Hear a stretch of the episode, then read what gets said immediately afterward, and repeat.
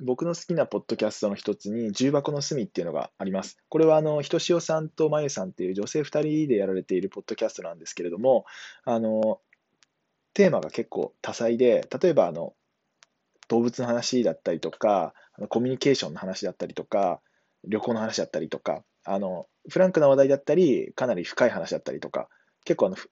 幅が広くてですね、本当聞いてて心地いいんですよね。あと、お二人の声のバランスも、マイさんは結構かっこいい感じの声で、ひとしおさんは結構可愛らしい感じの声で、バランスもすごい取れてて、テンポもいいですし、あの本当におすすめのポッドキャストなので、ぜひ皆さん聞いてください。で、そのポッドキャストが2月ぐらいから始まったポッドキャストなんですけれど、今年、あ、今年じゃないや、今月4月今末ぐらいでもう100回に到達してるってものすごい更新頻度なんですよ。なので、日々飽きずにあの楽しく聞けるポッドキャストっていうので、あのこれからも配信楽しみにしてます。